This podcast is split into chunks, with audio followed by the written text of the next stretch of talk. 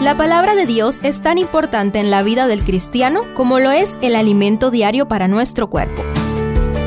Estudia con nosotros el capítulo del día en Reavivados por su palabra. Segundo de Reyes 9. El panorama que nos dejó el capítulo anterior no es para nada halagüeño. La coalición de los reyes apóstatas de Israel fracasó ante Hazael, rey de Siria. Joram del reino del norte se fue a recuperar de las heridas de la guerra a Jezreel, y allí vino a visitarlo Ococías, rey de Judá. Prepárate para un desenlace estremecedor. Ya Elías había predicho la caída de la casa de Acab y que reinaría en su lugar Jehú, un valiente líder militar del reino del norte, quien seguramente recuperó la ciudad de Ramot de Galaad tras la derrota ante Siria. Ahora vemos cómo el profeta Eliseo envía a uno de los alumnos de la escuela de los profetas para ungir a Jehú como rey en cumplimiento de la palabra de Jehová. Los soldados de Jehú lo reconocen inmediatamente como rey, y éste se toma muy en serio el llamado divino para ejecutar juicio contra la impía estirpe de Acab y Jezabel.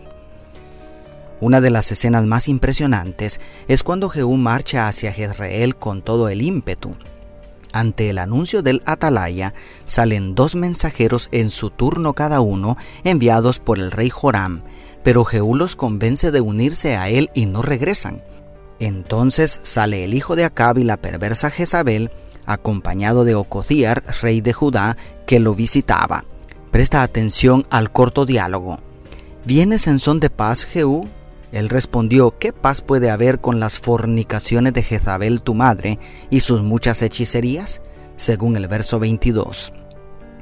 Este versículo descorre el velo para ver la guerra espiritual que tenemos de fondo. La misericordia divina se había extendido varios años a pesar de las iniquidades de Jezabel y sus descendientes.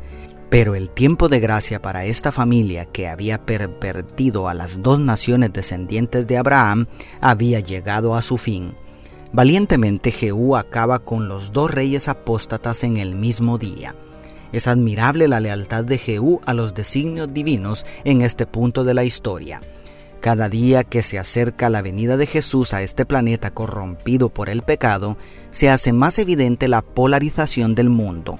Pronto, muy pronto, solo quedarán dos grupos, los santos del Altísimo que guardan los mandamientos de Dios y los que adoran a la bestia y reciben su marca en la frente o en la mano derecha. ¿De qué lado estarás tú? ¿Eres un Jehú o eres un Joram? Dios tiene una misión que puede no resultar tan agradable, pero es necesario que la cumplamos para que su palabra se cumpla. Por otro lado, es sumamente asombrosa la manera en que se cumple al pie de la letra las predicciones divinas sobre el final de Jezabel y su malvado linaje. Nuevamente, en medio de la urdimbre de las acciones humanas y el gran respeto de Dios por el libre albedrío, la insuperable sabiduría divina hace encajar cada detalle a la perfección. Jezabel es devorada por los perros y el cadáver del hijo de Acab que estaba reinando es abandonado en el valle de Jerreel. El único que recibe una sepultura digna es Ococías en Jerusalén, por el amor de Dios por David y el amor por nosotros porque mediante su linaje habría de venir el Mesías.